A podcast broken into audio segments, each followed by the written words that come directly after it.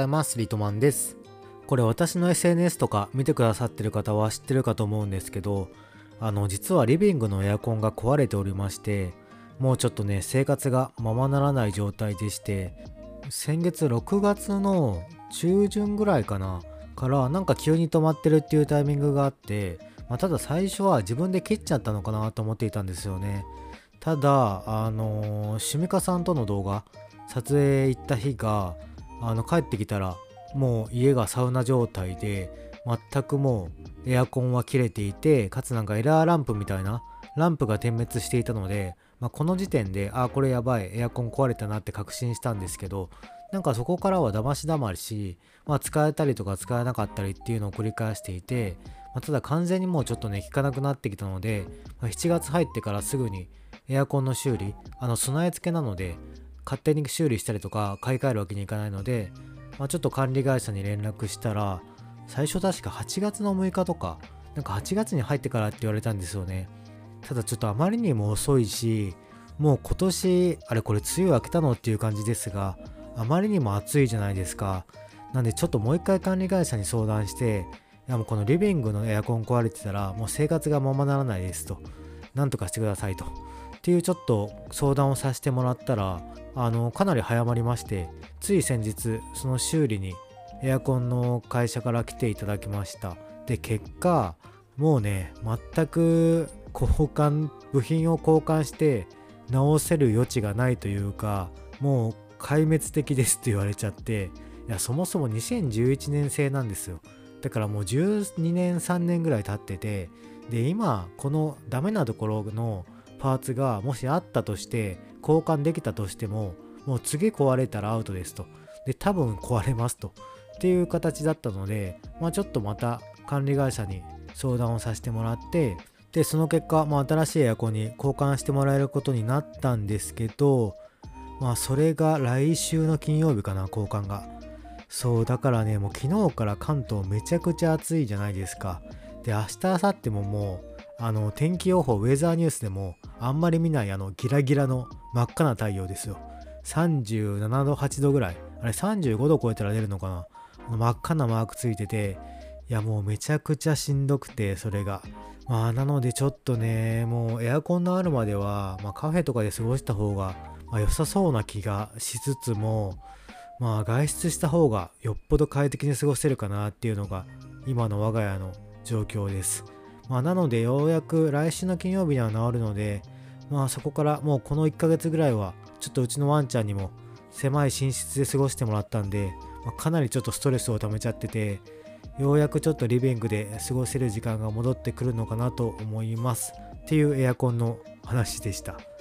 でもう一個ちょっとあのー本編入る前に話として昨日かなこれ収録してるのが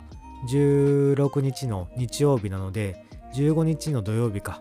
15日の土曜日結構いろんな人に会ってましてで、まあ、朝ちょっと1件予定があってあのー人に会っていてで昼からあのその予定終わった後にちょっと都内の方に行ってきました。でなんでかっていうとあの私のアイコンとか書いてくれてる木村渉さん。あのイラストレーターの方なんですけど木村渉さんが六本木で作品の展示をするということで、まあ、ちょっと行ってきました。六本木なんてめちゃくちゃ久しぶりに行きましたね、まあ、昼過ぎから行ってでえっ、と渉くんにも会えてでこの作品見つついろいろとお話をさせてもらってあのいつかぜひ植物のテーマのまたイラストを描いてくださいってお願いをしておいて結構ねやっぱ作品ちょっと買おうかなって悩んだんですけどいつかその植物をテーマにまたイラストを描いてくれる時のためにちょっと渡る貯金をしとこうかなと思って、まあ、今回は買わずにいつかまた植物の絵を描いてくださいねという話をして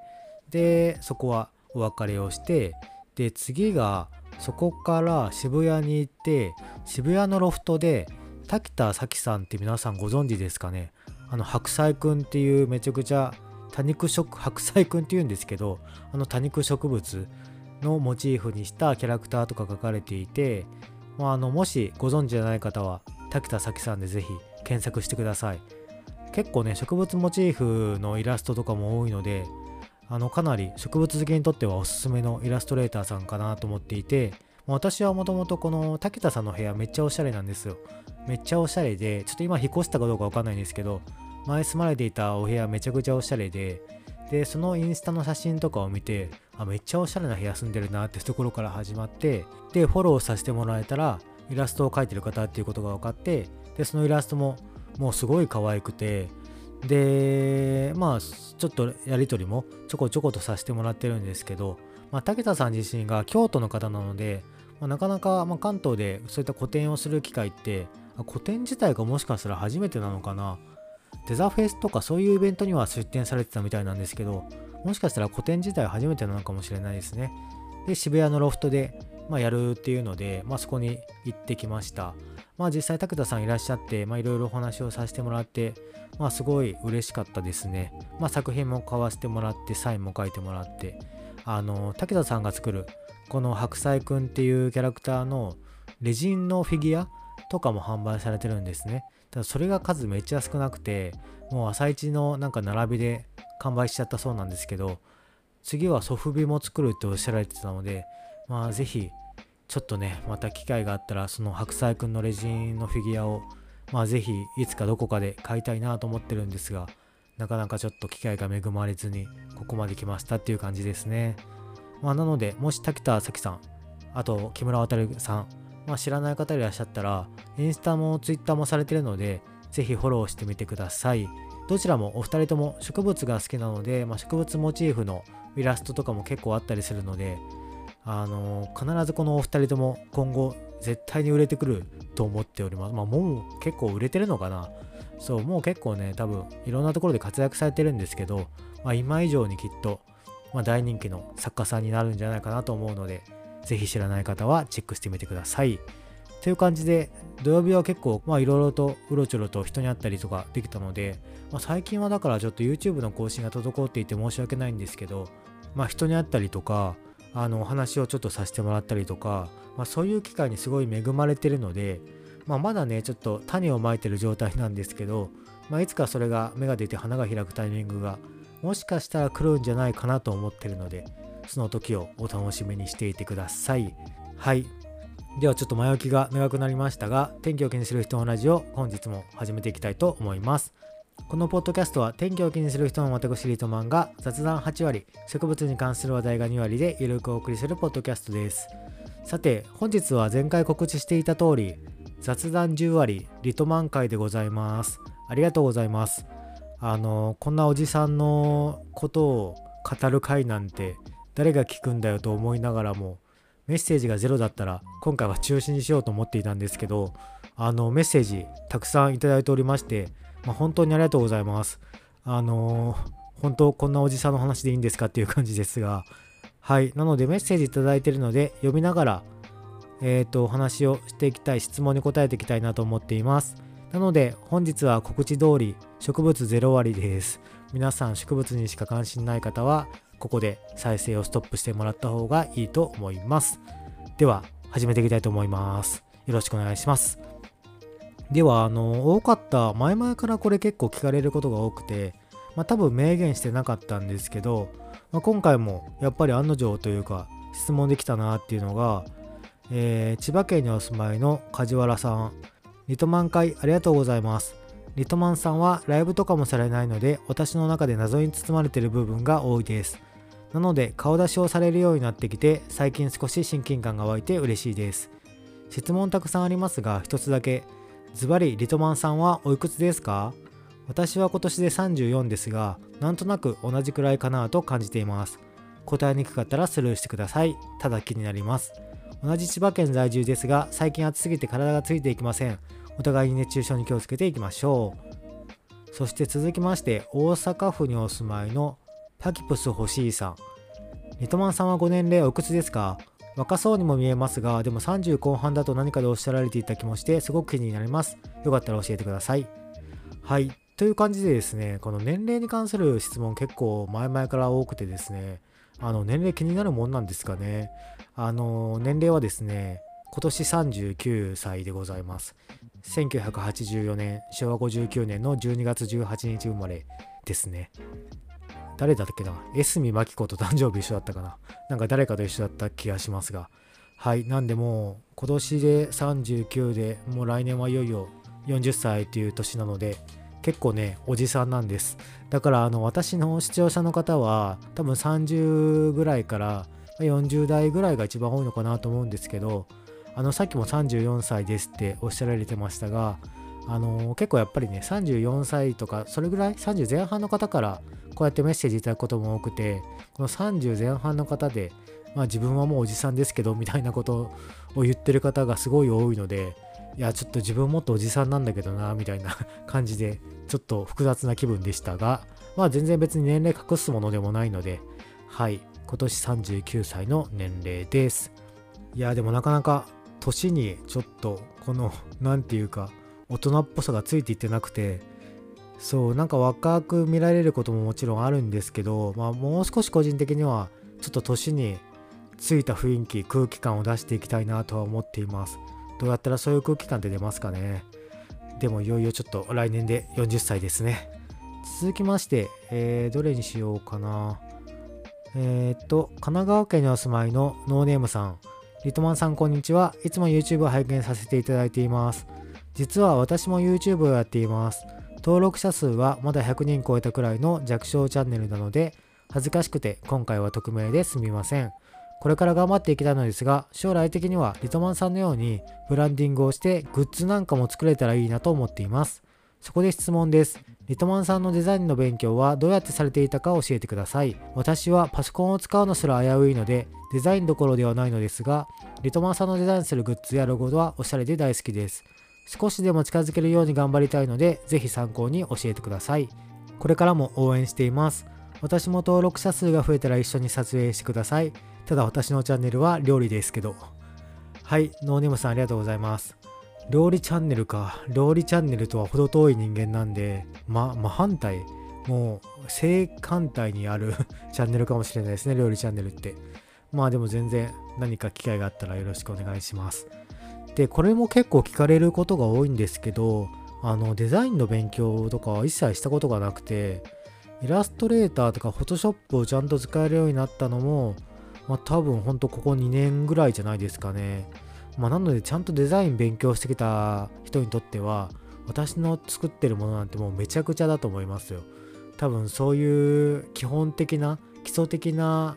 何か色使いとか配置とか多分全部無視してるっていうかそもそもそういうなんだろう知識とかがないので勉強したわけでもないのでなんか自分が本当作りたいなっていうものを作ってるので全然すいませんが参考にならないと思います。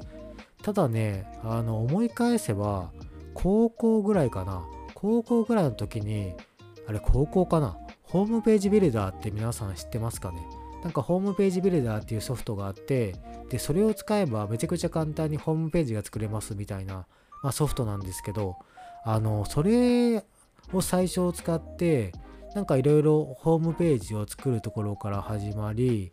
で最終的にはそういうビルダーとか使わずにコード書いたりとかでホームページのデザインをあの勝手にしてました。勝手にしてたって言い方あれなんですけどなんか全然架空の例えばアーティストがいたらそのアーティストの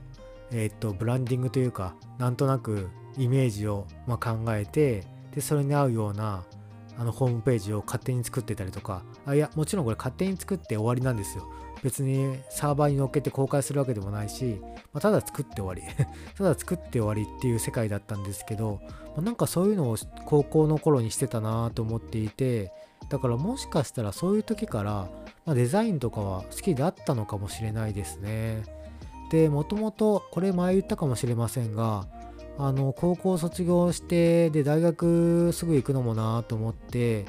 あのインテリアの勉強とかもしたいなとか思っていた時期もあったりしたので、まあ、なのでなんか仕事としては全くやってなかったんですけどそういうもともと素質はもしかしたらなんか作りたいっていう素質はあったのかもしれないですね。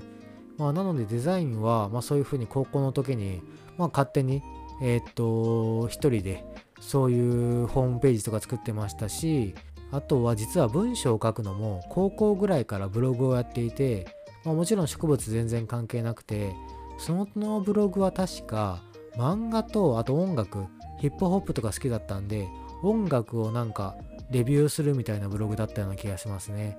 なんかそのブログ残ってるかなと思って検索してみたんですけど、ちょっともう残ってなくて見つからなかったんですけど、そんなブログを結構書いてたので、文字数も、まあ、あの日記のような回もあれば、もうガチで1万字超えるようなレビュー書いてたりもしたんで、で、かつ、まあ、これもなんかで言ったと思うんですけど、まあ、大学卒業したら、ま、出版社に入りたかったんですよ。あの文字を書くのが好きだったんで。っていうのがあるので、まあ、ブログとかも、ま、結構スムーズに入れたのかなっていう気はしていますね。ま、なので今後何かの形で展開していくとしたら、ま、文字を書くっていうのは一個、えー、っと今やりたいことの一つとしてはあります。まあ、だからなんか電子書籍で自費出版じゃないですけど、まあ、あのー、今年中には作りたいなっていうのもそういうところから来てますね。まあ、なので、ま、ちょっとノーネームさんが聞いてくださったような、ま、どうやって勉強しましたかっていうところとはなかなかあの答えにはなってないんですけど、まあ、ただ、まあ、作りたいものが結構明確に自分の中であって、まあ、それを形にするっていう作業をしてるだけかなと思うので、まあ、まずはどういうものが自分が好きで、まあ、どういうものを作りたいかなっていうところから始めてもいいんじゃないかなと思います。まあ、本当はね、もっと欲しいもの、あの、私の視聴者さんとかが欲しいものを作っていかなきゃいけないんですけど、なんかどうしても今の時点では自分が欲しいものになっちゃってるので、まあ、そこもダメだなと反省しています。はい。なんで、ノーネームさんも頑張って料理チャンネル続けていってください。ありがとうございます。続きまして、東京都の信長の悲願さん。いつもポッドキャスト楽しみにしています。リトマンさんの回ということで、普段聞かないような質問をさせてください。リトマンさんの好きな女性のタイプってどんなタイプですか？こんなこと聞いて何だと思われそうですが、動画を見ていても全く女性の影がないのでおじさん心配しております。逆にそれもいいんですけど、タイプ難しければ好きな芸能人でもいいですよ。教えてください。ただし当方、ただの一般人のおじさんなので、アテンドはできませんが。はい。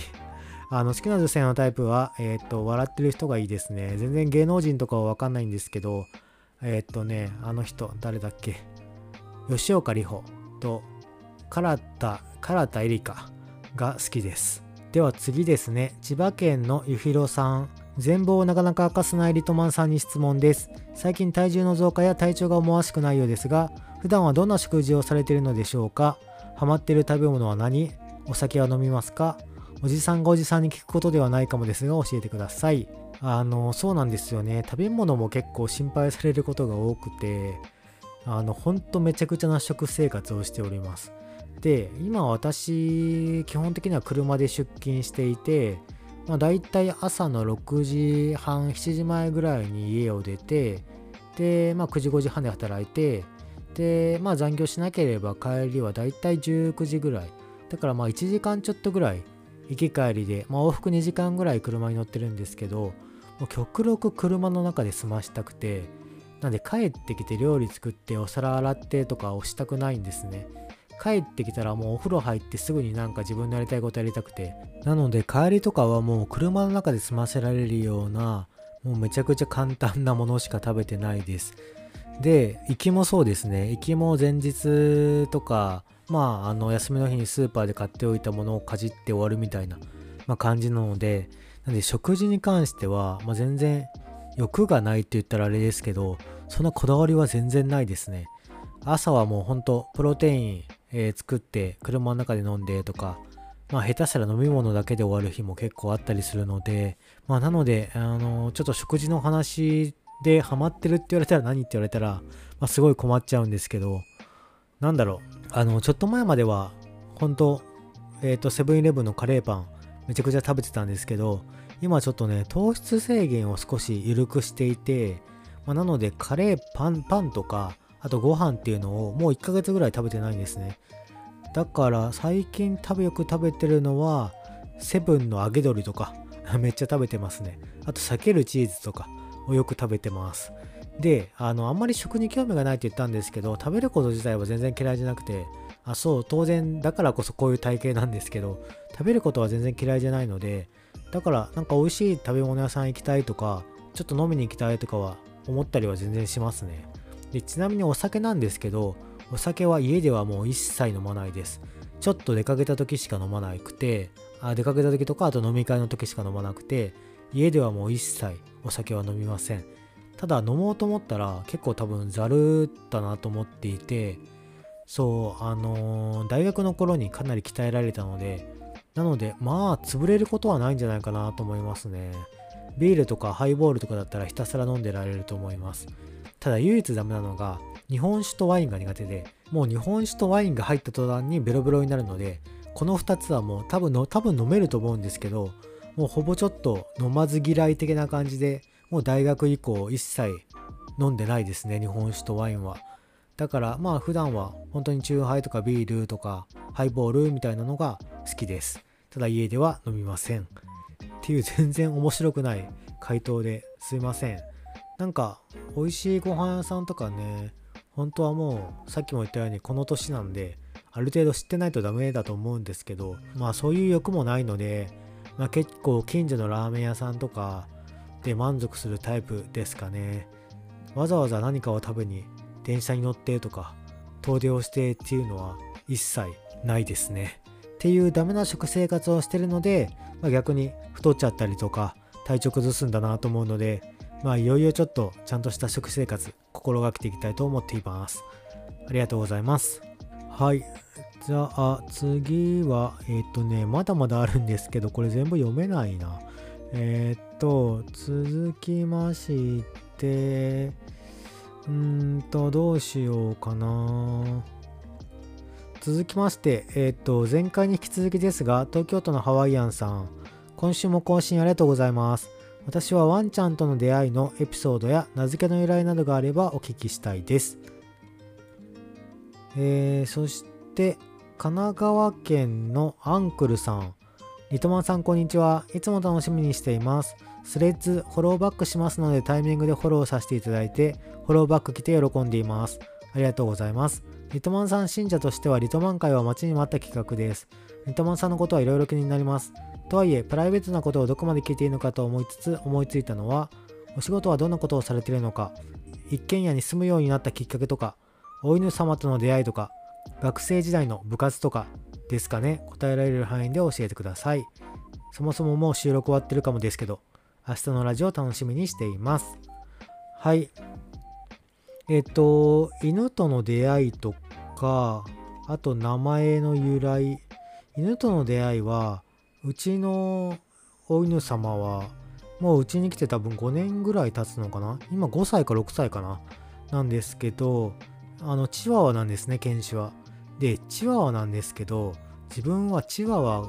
が一番飼うことはないだろうなって思っていた犬種でむしろチワワ結構嫌いだったんですよ。ちょっとなんかねあんまり可愛さを感じなくてチワワだけは絶対買うことはないだろうなと思っていたんですけどただあのあのその時じゃあ何が買いたかったっていうと豆柴。黒い豆柴が買いたくてただ豆柴って結構いいお値段するじゃないですか。なのでまあ買えなかったんですけど、まあ、たまたまホームセンターであのうちの子が、まあ、売られてるのを見つけてあのねうちの子って結構ねあの犬バカ発言も丸出しなんですけどチワワにしては可愛いんですよ。あの目が離れていたりとかあんまりしてなくてかつあのブラックタンなんですけどブラックタン独特のあの眉毛とかがあの黒芝にすごい似てるんですよね、まあ、なので色合いがすごい黒芝に似てるなっていう最初の第一印象があってあれちょっとチワワにしてはめちゃくちゃ可愛くないかっていうところからスタートしたんですね。で、その時結構自分があの今とは違う部署にいて、で、その部署が夜間勤務の部署だったんで、あのね、これ何度も言ってますけど、昼起きて夜寝ないとダメですね、人間は。なので、なんか夜間部署が自分は合わなくて、まあ、結構メンタル面でもやられていた時期で、犬に救いを求めたというか、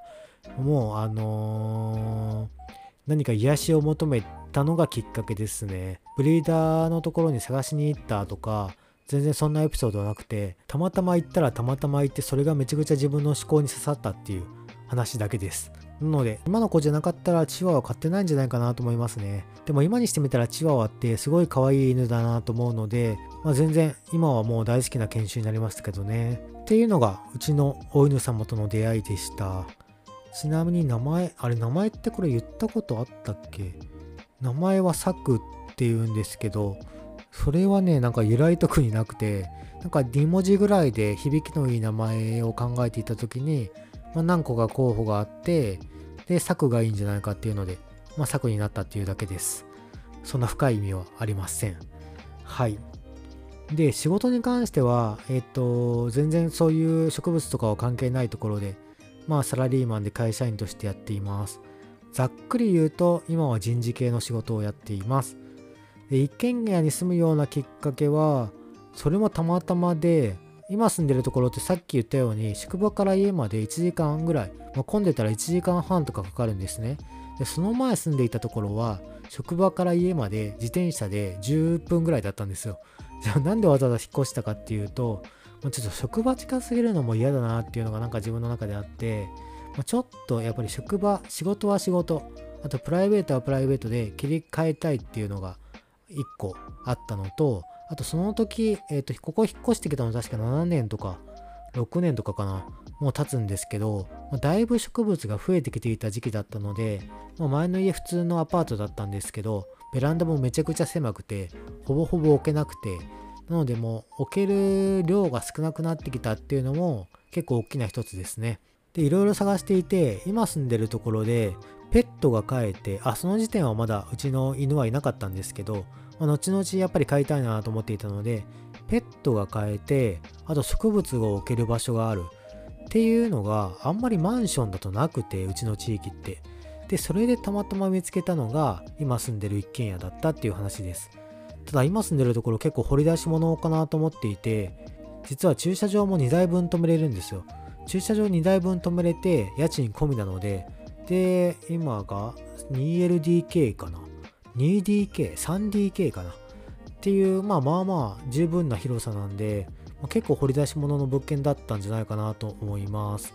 今ね、多分ね、横とか結構入れ替わってるんですけど、横に住んでる人多分自分の家賃プラス数万円だと思います。一回、あの横が空いたタイミングで、今条件どれぐらいなんだろうと思ってみたら、プラス数万円に変わっていて、かつペット不可になってましたね。だね、本当に自分が入ったタイミングは良かったんじゃないかなと思ってますが、ただ隣の人今ペット飼ってるんで、あれどういうことだろうとは思いますが、まあ、もしかしたらうちで飼ってるのを今知ってるんで、なんでうちが飼ってるのにダメなんだみたいな話で交渉したのかもしれないですね。っていうのが一軒家に住んだ理由です。なので、まあ、全然ペットが飼で、ある程度広い、まあ、ルーフバルコニーみたいな家があったとしたら、一軒家じゃなくても全然いいですね。まあ、ただ、前回も最上階だったし、今回も一軒家なので、ちょっとね、マンションとかアパートに今戻れるかって言ったら結構厳しいかもしれない。まあ、確かに大変ですよ。あの、草抜きしたりとか、そういう管理は大変ですけど、ちょっとね、マンションに今から戻ろうと思っても戻れる気はしないですね。しばらくは、まあ一軒家。で、まあちょっと家買うとかもね、まあ、考えなくはないんですけど、やっぱり地元がこっちじゃないから、なかなかちょっとそこは、まあ、気にするところですね。なので、まあ、しばらくは今の家でいいかなと思っています。はい。じゃあ最後、学生時代の部活に関しては、まあ、パッと中学時代が剣道部、高校時代が公式テニス部を1年で辞めた、で、大学時代がラクロス部でした。やば、えー、っと、今でどれぐらい？結構もう30分ぐらい話してるのか。結構ちょっと一つ話すだけで 話がやっぱりちょっとかかっちゃいますね。えー、っと、あとじゃあ、まだちょこちょこといただいてるんですけど、あと2つぐらい、ああと1個、2つにしようかな。はい、すいません。えー、っと、あと2つだけ読みます。えー、っと、あ、あと、うんと、これ質問っていうわけじゃないから、あと3つ読もうかな。福岡県にお住まいのめぐりんぴーさん。こんにちは、リトマンさん。いつもポッドキャスト、YouTube 楽しく視聴させていただいています。リトマンさんのことは夫婦ともども大好きで大ファンです。いつか植物のイベントでリトマンさんと会えたらいいねと夫と話をしています。とても個人的なことなのですが、先日私の誕生日でした。おめでとうございます。毎年夫からプレゼントをもらうのですが、今年はなんと天気企画の T シャツでした。バックプリントに植物とか人が載ってるもの。すっごく可愛いですね。大切に使わせていただきます。これからもリトマンさんのポッドキャストや YouTube 楽しみにしています。暑い日が続きます。お体に気をつけてくださいね。ありがとうございます。お誕生日プレゼント T シャツでよかったんですか？本当に。すいません。なんかありがとうございます。福岡県も雨なんか大変でしたよね、最近。なんか大丈夫でしたかね？ちょっと心配ですよね。で、えー、っと、まあ、いつか会えたらいいねっていうことだったので、あの、オンザプランツか。オンザプランツでしたっけ？福岡のイベントの。まあ、前回これもポッドキャストでお話した通り、まあ、行けたら行きたいなと思ってるので、まあ、そこで会えればいいですね。まあ、行くかわかんないんですけど、まあ、ぜひちょっと、また、そういう遠征もちょこちょことイベントで行きたいなとは思ってるので、そこでお会い、お見かけした方は、ぜひお声掛けください。ありがとうございます。お誕生日おめでとうございます。そして、東京都のノーネームさん。リトマンさん、こんにちは。いつもポッドキャスト楽しみにしています。リトマン会の質問ではないのですが、昨日渋谷の某所で多分リトマンさんを見ました。おう、マジか。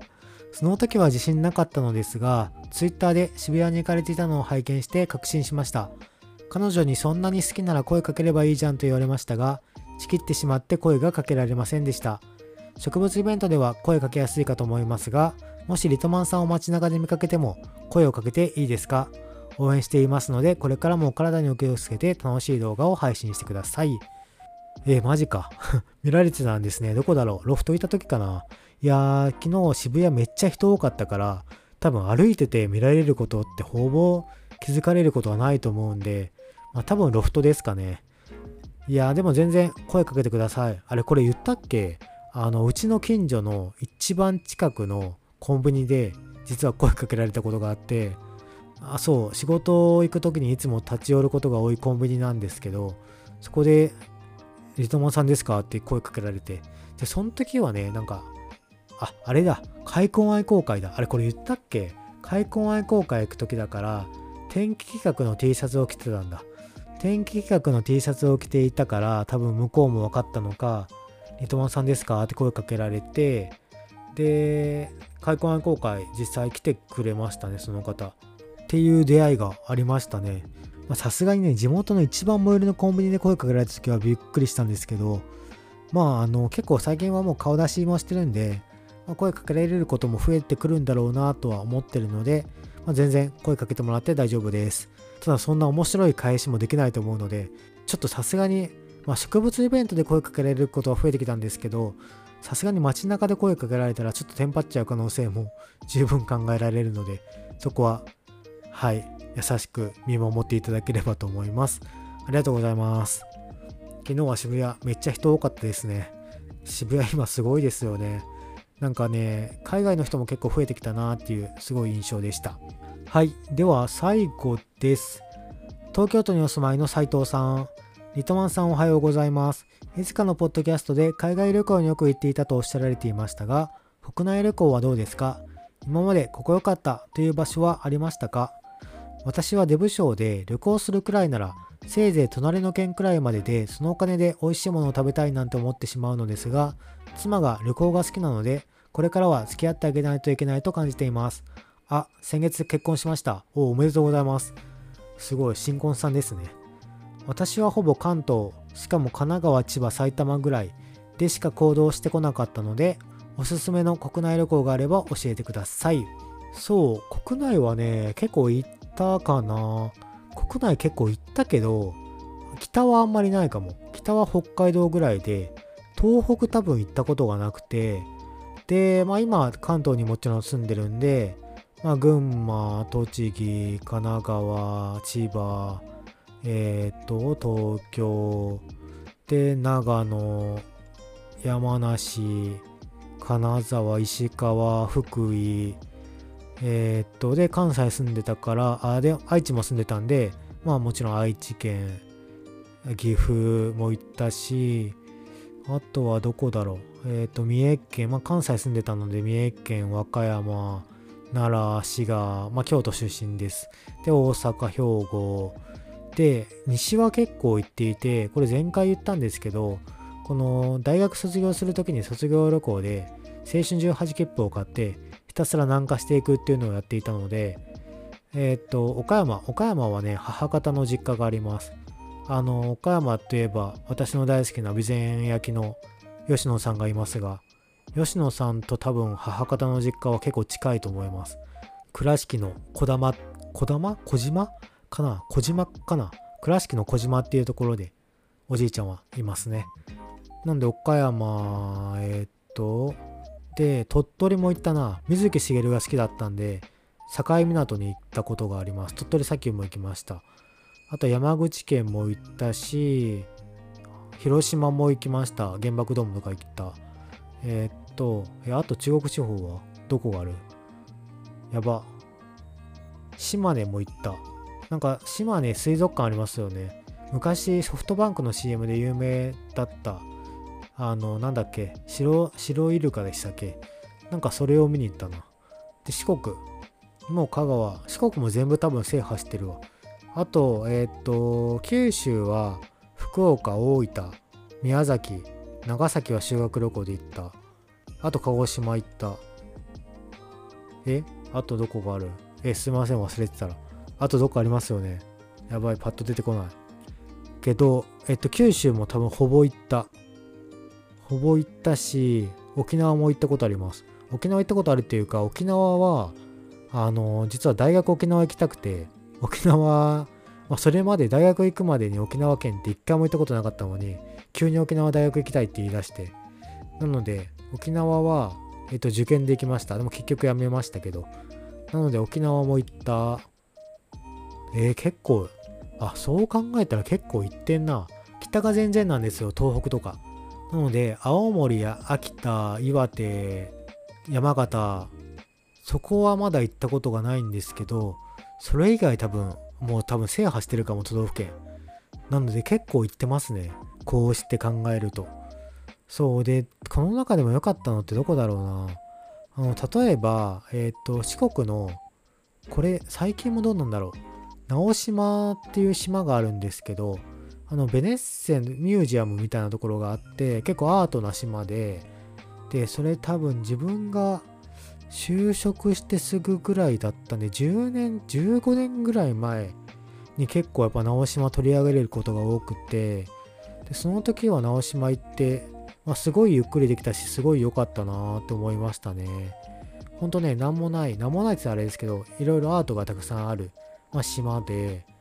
直島は良かったですね、かなり。ゆっくりできる島だったなと思います。で、沖縄もなんだかんだ楽しかった気がするな沖縄はその大学受験をしますって言ったけど、それまで沖縄に一回も行ったことなかったんで、え、だったら沖縄やっぱ一回ぐらい行かなきゃダメでしょっつって家族旅行で行った記憶があるんですけど、まあ沖縄ゆっくりできました。ただ、あの、今行くなら沖縄っていうよりか、まあ、ちょっと島の方に行きたいですね。ちょっと島行ってゆっくりしたいなっていうのは思っています。ただ沖縄とかね、飛行機で行かなきゃいけないところは、うちのワンちゃんがいるんでなかなかね、ちょっと行けないので、そこだけがネックですね。預けなきゃいけないですもんね。なので沖縄はなんか楽しかったなーっていう、すごい、えでもあれ何年前っていう感じですよ。高校生なんで20年ぐらい前ですよ。本当に。ですね。まあ沖縄行ったりしましたね。あとは、えっ、ー、と、屋久島も行った。屋久島も良かったですよ。屋久島もさっき言った青春18切符の、まあ一番最難として屋久島行ったんですけど、それも思いつきで行って、えっ、ー、と、鹿児島までずっと南下していって、さあ、じゃあ鹿児島まで来たから上戻るかっていうタイミングで、あれ縄文杉っていうすごい木あったじゃんって思って調べてじゃあ船でなんかすぐ行けるっぽいぞってなってで船で、えー、チケット取ってでその場であの民宿もう素泊まりの民宿相部屋素泊まりの民宿も電話でたまたま空いてて予約してツアーとかだから一切じゃなくてでそこで屋久島行ったら屋久島行ったはいいけどなんかその民宿がうまく予約できてなくてそうだ民宿本当は一人部屋だったんですよ。本当は一人部屋だったけど、うまく予約できてなくて、で、急遽相部屋でいいですか？っつって相部屋になったんですね。で、そこで知り合った人と屋久島の縄文杉見に行ったり、まあ、しましたね。その人北海道の人だったんですよ、確か。そう、すごい懐かしいですね。あの、屋久島は雨が多いって言いますが、自分が行った時ももうもろ雨で、4日間ぐらい滞在したんですけど、全部雨でしたね。なので、えっ、ー、と、縄文杉も雨でびちゃびちゃだった記憶しかありません。そんなところかな。そう、なんでおすすめどこだっていう話ですよね。あの、おすすめなので、まあ、ちょっと足を伸ばせるんであれば、瀬戸内海の島とか行ってもすごいゆっくりできたんでよかったかなと思っています。で奥さんがどういう、まあ、アクティブな方なのか分かりませんが、屋久島もやっぱりすごい楽しかったですね。まあ、屋久島行ったのがもう20年経たないかな。15、6、7、8年前なので、まあ、今とはだいぶ状況も変わってるとは思うんですけど、屋久島もすごい楽しかったなっていう印象はあります。あと近場だったら伊豆とか結構好きですよ。伊豆とか結構好きなので、まあ、そういうところでもいいんじゃないかなと思います。逆に東北は私はほとんど行ったことがないので、まあ、どっかいい場所があったら教えてください。あ、新潟は行ったわ。フジロックで。新潟は行きましたね。はい。というところで、皆さん本当にいろんな質問ありがとうございました。だらだらと喋り続けて、もう結構な時間になっちゃったので、この辺りで終わりにしたいと思います。また来週からは平常運転で植物2割、雑談が8割でお送りしたいと思います。おそらく来週の話題はボタニカルボタニカルとかになるんじゃないですかね。皆さんチケット取りましたか？私はチケット取れたので、ボタニカルボタニカル。一応ね、23のコーデックスデーに行くんですけど、22のアガベデーもチケット取っちゃったので、もしかしたらアガベデー、ちょっとね、今ね、ちょっと予定が入るかもしれなくて、すごい微妙で、ただ、まあ、あのチケットなくなるの嫌だなと思ったんで、まあ、アガベデーもチケットは一応押さえてあるので、もしかしたらアガベデーも行くかもしれませんが、メインは23日のコーデックスデーに行きたいと思いますので、もし見かけましたらお声掛けください。そのためにちょっとね、お渡しできるようなステッカー作りましたんで、ぜひ声かけていただければと思います。では本日はこの辺りでお別れにしたいと思います。天気を気にする人のラジオ、このポッドキャストは毎週月曜日朝7時にゆるく更新するポッドキャストです。ではまた来週月曜日にお会いしましょう。リトマンでした。バイバイ。